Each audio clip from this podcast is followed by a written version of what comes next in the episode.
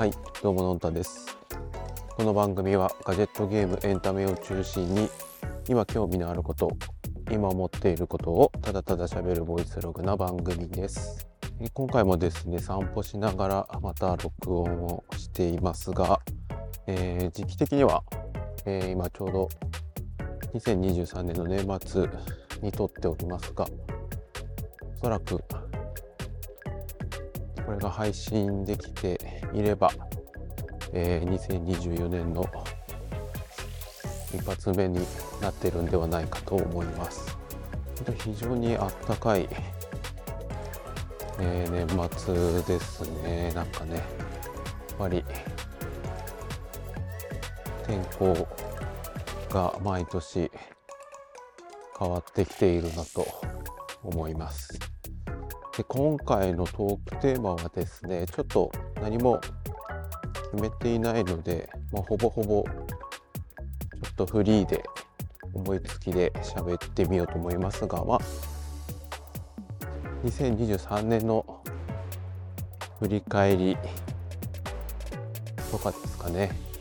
その辺を話してみようと思います。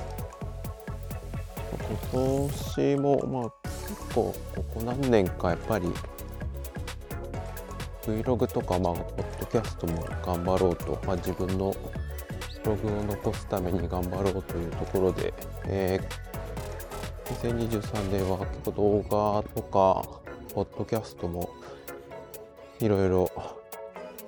配信できたかなと思いまして、というのもやっぱり、まあ、コロナがちょっとずつ落ち着いた一応ことになって、まあ、出かけ多少気にかけながらも出かけられるようになった1年で今年は結構いろんなところに行けたかなと、まあ、その甲斐もあってですね、まあ、素材が動画としては結構撮れたりとかできた1年かなと思いますね。東京にプロレス見に行ったりとかあと家族旅行行ったりとかあとライブにも行けましたしまあそれによって動画撮って、まあ、編集してアップするっていうところができましてですね、まあ、ここ何ヶ月かは1ヶ月の、まあ、ちょっと出かける大きく出かけるというような行事もないので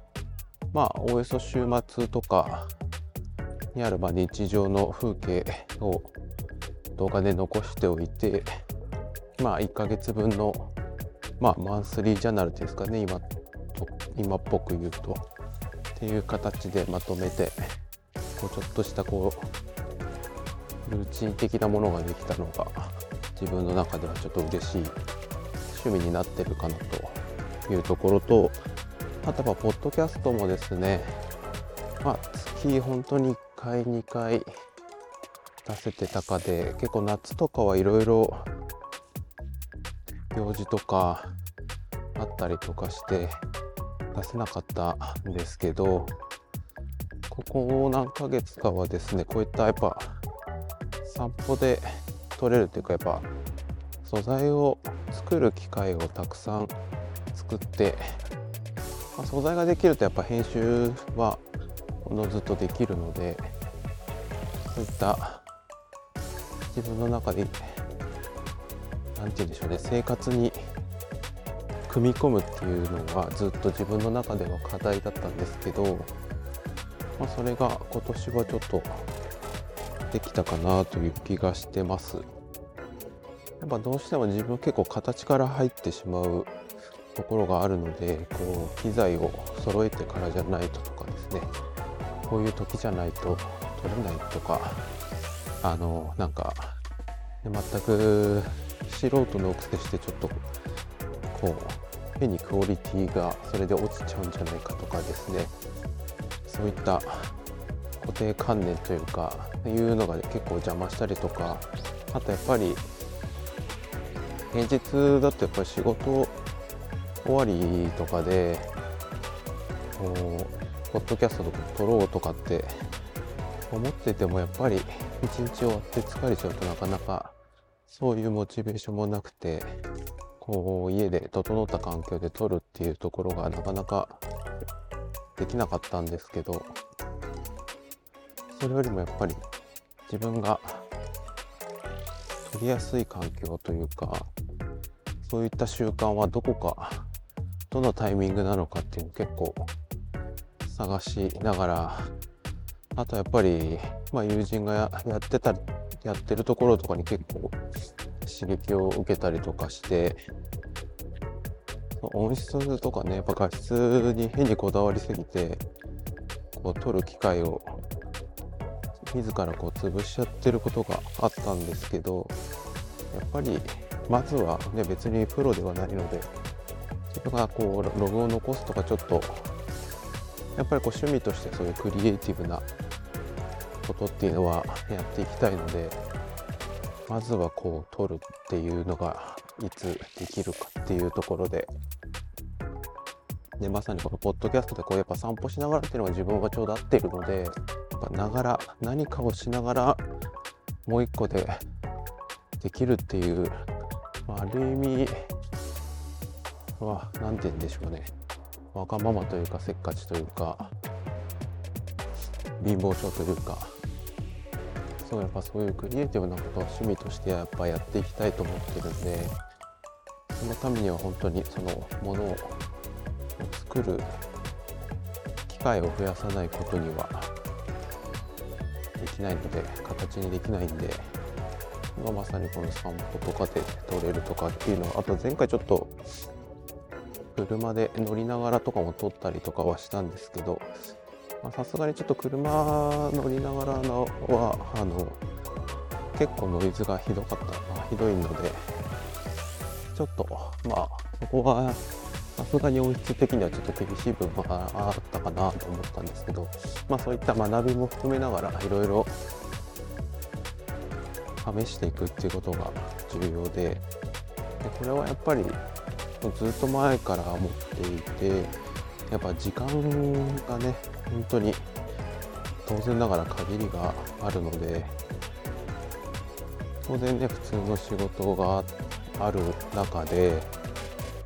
プライベートとして取れる時間って一日の中で本当に数時間だし平日なんか特に。先ほども言った通り仕事してるとやっぱさすがに夜はまあ時間もちょっとねいろいろ仕事の都合で読めない時もあるんでこうなかなか撮りたくても撮れない時があったりとか撮ろうと思ってたけどちょっと疲れちゃってもあるんでそういうとやっぱり本当に仕事してない時間をいかに有効的に使うかまああと休日も何かをしながらっていう同時並行というかマルチでやっていかないと本当に時間が足りないと思ってるんですよねそこをやっぱりどう自分のプライベートの時間を生み出すかっていうのが結構ここ何年か自分の中の悩んでいるところですかね。うん、で自分のそういったクリエイティブ的な話をするとやっぱり今年は本当にまあ、動画とポッドキャストでやっぱりなかなかまあ数もそんなにね全然上げれてないですけど動画なんかに結構 YouTube とかに上げたりもしてますがまあそう甘い世界じゃないなというところだしまあ自分のライフログを残すっていうところで言うとまあ、インスタがちょうどいいのかなという気がしてまして、見てくれてる、まあ、知人の方も当然フォローして、つながっているので、まあ、その人が本当に見てくれるだけでもありがたいなと、毎度毎度思ってますしね。やっぱ今年は、ね、ツイッターが急にガラッと変わってしまって、サードパーティーのアプリが使えなくなってしまったところから始まって、まあ、X に変わってというところであとね TikTok もちょっとやってはいたんですけどあのショート動画今1分以内の動画であれば全然そちらにも上げるんですけどでも Vlog だと1分を超えてしまっていてかつ今自分はあのエピエピデミックサウンドっていうあのライセンスフリーのこう音楽素材のものを使って動画とかにとかポッドキャストに使ってるんですけどそれで TikTok だと1分超えちゃうとなんか著作権違反みたいなのに引っかかってのオリジナルの楽曲が使えないので1分超えの動画がちょっと今多いので上げれてないんですけど、まあ、またちょっとね料理とかも再開して TikTok にもちょっと上げたいなと思ってますね。あとさっきの X ですね。になってしまってなんでしょうね。ちょっと雰囲気が変わった感じがあってで自分は結構 Twitter 昔からやっててちょっこりちょっこりつぶやいてましたがその時も公式のアプリは使ってなくてサードパーティーのツイートボットを使ってたんですけどそれが使えなくなっちゃって結構使い勝手がだいぶ落ちてしまってまあ公式のアプリで今は見たりしてますけどやっぱ広告がねどうしても出てきてしまうたりとかして結構タイムラインが今まで見てたのとちょっと変わってしまってるんでなんかなっていう気にはやっぱりなってますけど。でもやっぱり知り合いの人とか結構メディアとかやっぱり X メインの人が多いので、まあ、ちょっとなかなかやめづらいとこではあるんですけどまあ一方で、まあ、スレッズが出てきたりとかマスクドンが出てきたりとかあと何日か前にちょっとブルースカイの招待コードをずっと申請してたんですけどそれが来てとりあえずアカウントを作ってみたりとかしてますけどまあなかなかまずは、まあ、X が続くんだろうなという気がしますけどね。まあ一部の人は結構 X 離れ Twitter 離れしてる人もいらっしゃるみたいでなかなか今その辺が定まってない状況でまあなんかねガラッとなりやっぱりどっか一つに固まってくれるといいなっていう気がしてますけどね。あとはそうですね。まあこれもイベントごとも行けたしね。プロレスも回見に行ったんだ。3回 ?4 回ですかね。スターダムと新日とあとノア2回ですかね。もう行けて面白いしまあノアは特にあのアベマとかで無料放送してくれてる回もあって年明けからずっと追っかけることもできるっていうのはやっぱりありがたいですよね。で、コンサートも、この間の、えー、Perfume フェス行けたり、TM ネットワークのコンサートも行けたし、あと家族旅行も行けましたしね、まあ、あと職場の旅行もあったりとかして結構、イベントがあって、非常に充実した、久しぶりに充実した1年だったような気がします。でガジェットとかで言うと、やっぱり今年は、やっぱあのスイッチボットのスマートロックスかね。あれが本当に、まあ、ベストバイかなっていう気がしますね。うん。も、あの、詳細は話しましたが、あの、玄関に後付けできる鍵の開閉ができてできるっていうところ。でかつ鍵がなくても、えー、指紋認証とか NFC カードとかあとはナンバーを入力することで解除できるっていうのが本当に家族も喜んで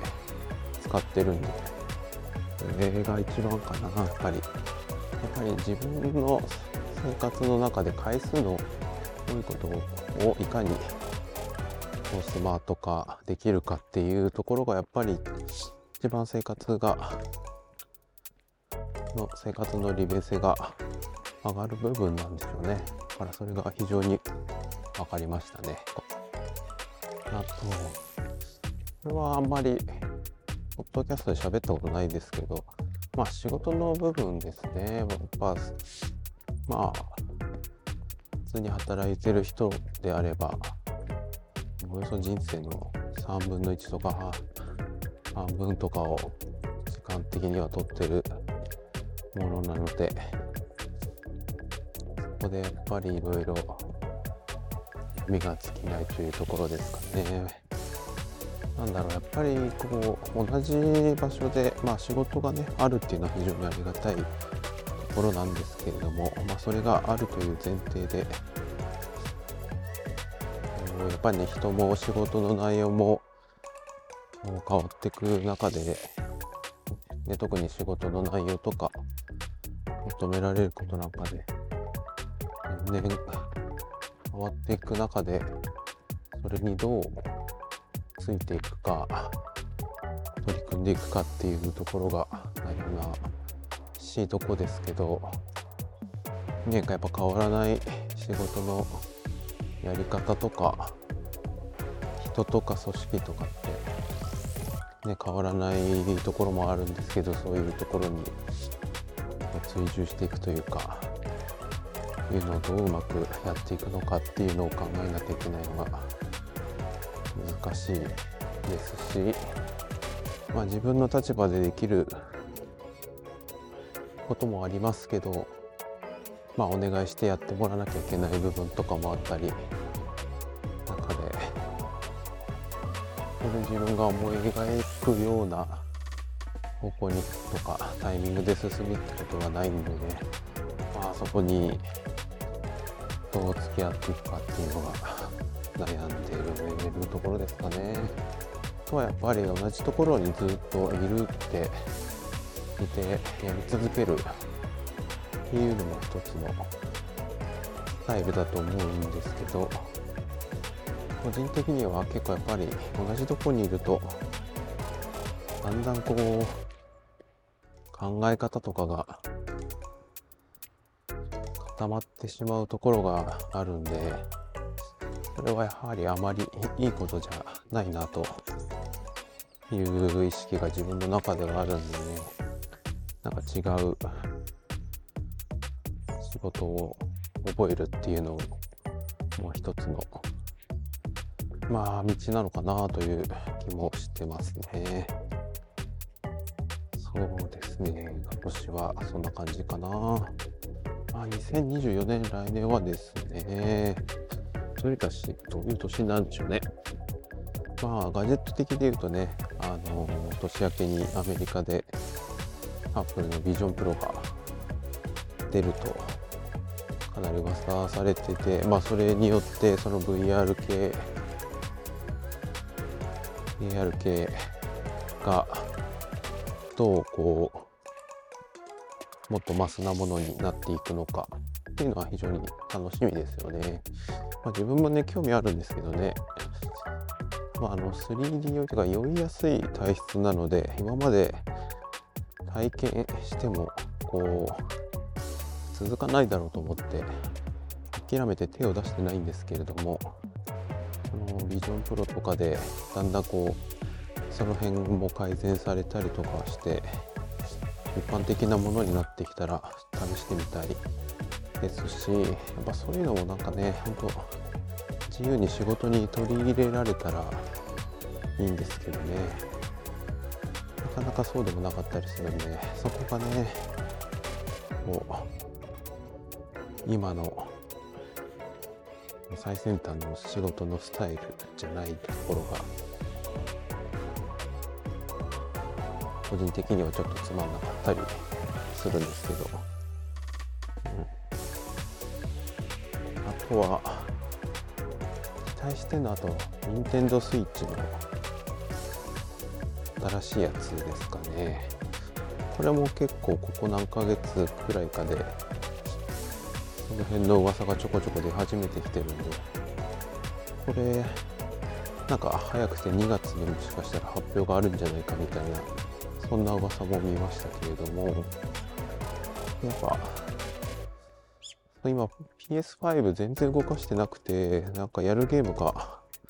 自分の中でなくてですね。まあ来年は FF7 のえー、リバースでしたっけ？あのリメイク版の2が出るんでそれをやろうと思ってますけどね。なかなか対策をねやってなくて。なんかスイッチの方がちょっと面白くてまあゼルダが今年はまあ、ブレス・オブ・ザ・ワイルドやったりとかで、まだティアキンやってないんですけど、とか、まあ、あとスーパーマリオワンダー最近やったりとか、やっぱ、任天堂のゲームがやりやすかったりしてる、ってるのかなという気が非常にしてますね。当然ただね、やっぱね、ハード的なスペックもだいぶね、立ってますね。もうそろそろいい加減、あの、4K 対応とか、まあ、せめてあの、まあ、じゃどういうハードウェアになるのか全くわかんないですけども、今のスイッチそのままをバージョンアップだけするって考えると、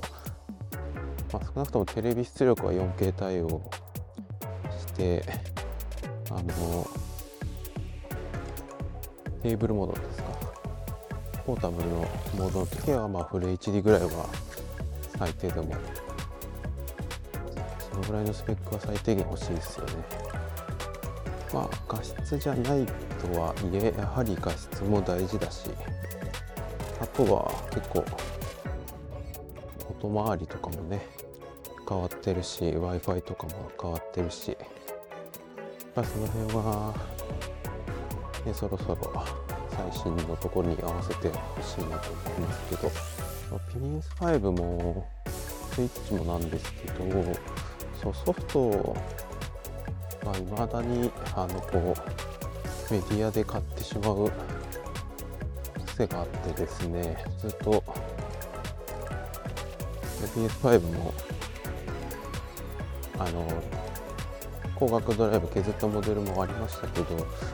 ついついそのブルーレイ版というかディスク付き版を買ったりしてそれで買ってるんですけどまあ多分どうなんですかどっちの割合が多いのかわかんないけどトレンドとしては普通にもうネットで買うのが当たり前だと思うんでね。スイッチとかは次はもうオンラインで買う形にしようかなと。まあねソフト持ってかなくていいからね。けど、あとは、そうですね。スイッチもなんか、本当は自分用でもう1台買いたいなと思った時もあるんですけど、結局、まあそこまでさっきの時間の話じゃないですけど、なかなかやってる暇もないだろうしと思って、まあもうすぐ新モデルが出るかもしれないというタイミングで、ちょっと買わずに我慢してきましたけどもまあ次の新モデルがまあ来年出てほしいね、まあ、あと互換性がどうなるかですね。スイッチとの互換性がまあ残ってほしいですね。さすがに。まあ結構スイッチになってあのオンラインとかのサービスも始まったりしてデータがねクラウドで保管できたりとかしてるのでデータ的にはあのソフトさっきの買ったものとかセーブデータとかは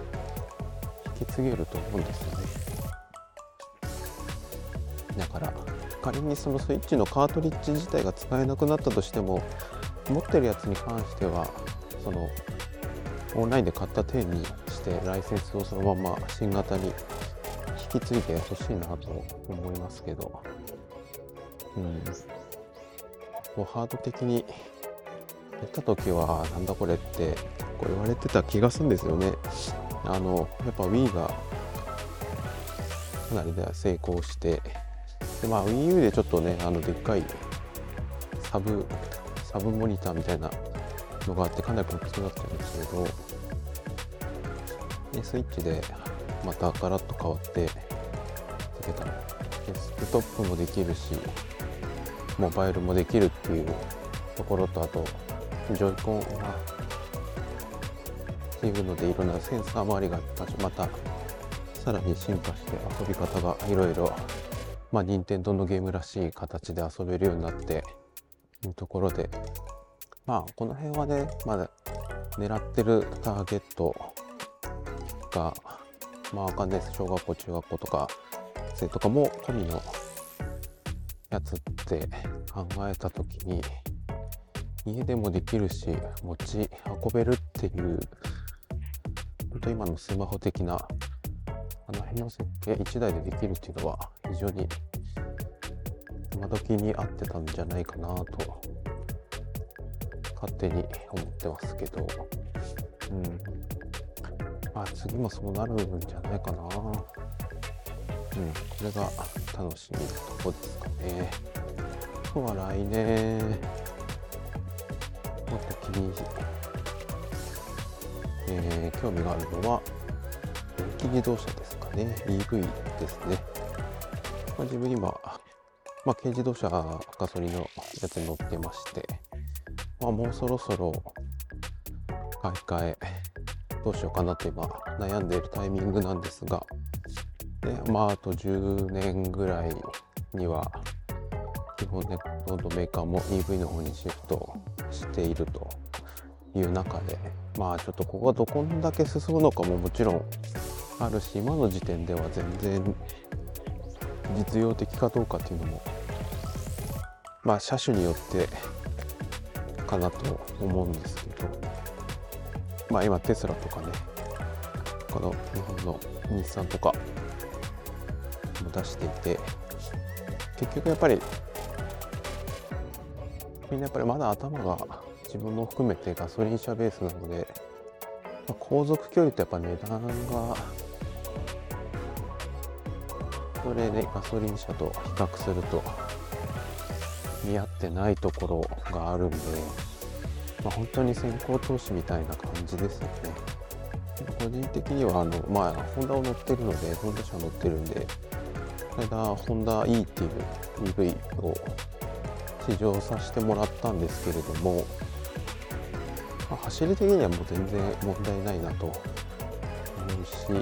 ホンダ E のデザインがすごい好きだったんで、いいなと思ってたんですけど、やっぱりバッテリーの性能が全然、ね、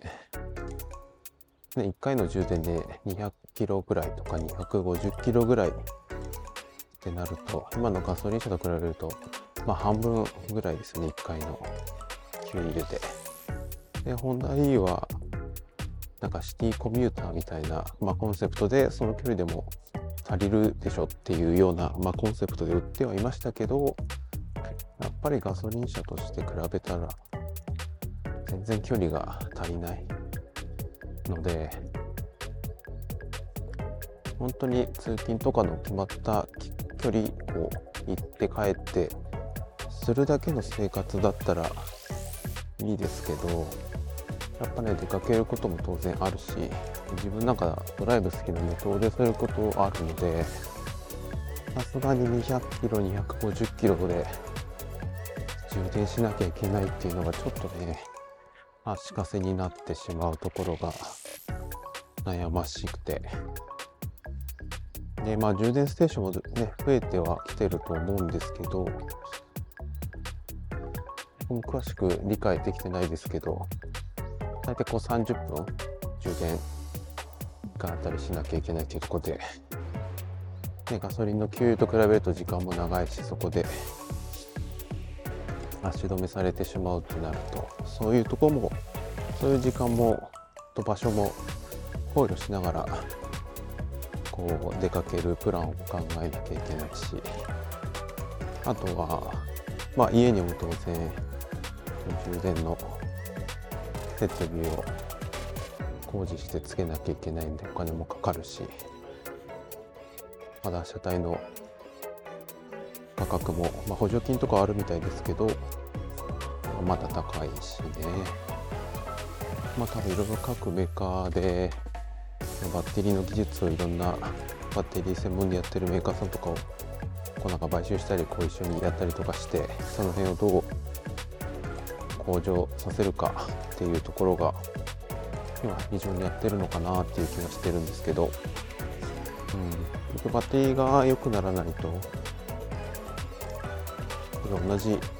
積める容量は、ね、車の車体に限られちゃうんでそれと同じ今以上の充電量にならない限りはこの車体のサイズで移動距離が限られてしまうっていうのがそこをどう見るかですね。ただやっぱりそういう先進的なものが好きなので所有したらどう変わるとかまあ当然 EV だからのなんか例えばデザインとか、ね、ホンダ E とかも、あのフロントパネルとかが全てこう液晶になっててこう見た目がちょっとほんと近未来感あるデザインだったりとかしてまあそれが EV だからそうできたのかそういうコンセプトで作ったからなのかもしれないですけどもとかなんかデザインもね車のデザインももしかしたらガラッと変わるのかもしれないですしね。その辺がこうこなれていくのが一般的になるのは、まあ、さっきの VR 系もそうですけど一般的になるとか、まあ、値段も落ち着いてとか今のガソリン車と同じぐらいのレベルになるのがあと何年後なのかそこが気になるところですよね。まあ、少なくとも1年2年では5ではないだろうな今の感じだと。うん。一方でやっぱガソリン高いしまあ昔10年前かは本当100円で1リットル100円で入れられた時代でしたけど16780円とか当たり前だしこれ上がることは多分おそらくないでしょうしね。まあかといって別に電気代もね結局は燃料が石油とかであれば一緒なんで安いわけではないんですけどこの辺もなんかね1回の充電がどのぐらいやっぱりガソリンと比較してどうなのかとかもありますけどね。やっぱりインフラとしてはね同じガソリンスタンドに充電ステーションもつくぐらいの規模感になってくれないとドライバーとしては不安ですよね。なかったかななしてないこと。うん。あとそう、ちょっと戻ると、動画もね、やっぱりこれもやっていきたいんですけど、こう音声はねこう喋ればいいだけなので場所に問わず今みたいに喋れますが動画をねどう撮るか、まあ、日常は撮れますけどなんか旅行とか大きいそのそこのイベントだけをこう撮るっていうのがまあそんなに年利もなんかいないんでが取る機会をね増やしたいんですけどね、まあ、これもやっぱ手軽に取るようにまあ今だったら本当 iPhone でいいかなと思うんですけどちょっと Apple Log 試してみたいですね。うん。まあちょっとそのためには SSD 買わなきゃいけないのでちょっとなかなか今そこまで動画に投資ができない、まあ、機会がないから後回しになってますけどね。一回はちょっと試してみたいですし、うん、あとやっぱ縦動画か横動画っていうのもね結構悩みとこなんですよね。今は結構さっき言ったインスタメインで立てて撮ってますけどなかなかね両方撮るっていうのは間的にその時の時間的なものとかで撮れないんでどっちかになっちゃいますけどね。あとはやっぱ編集もねうまくなりたいし、うん、もっと効率的にやりたいし。ね、まあ、引き続きその辺はやっぱねまたルーチンをうまく生活の中に作ってたくさん量産していきたいですね。はい、えー、そんなのです。ねそうですね。やっぱ生活の中にいかにこう周囲の時間を作っていくかというのがまた引き続き来年の宿題になっていくかなと思いますね。はい。こんなとこでしょうか。はい、ということで、今回はですね、まあ、フリーで喋ってみましたが、今年2023年の振り返りと、まあ、ちょっと来年の出てくるものの期待の話をしてみました。今回もお聴きいただきありがとうございました。えー、また次回。ではでは。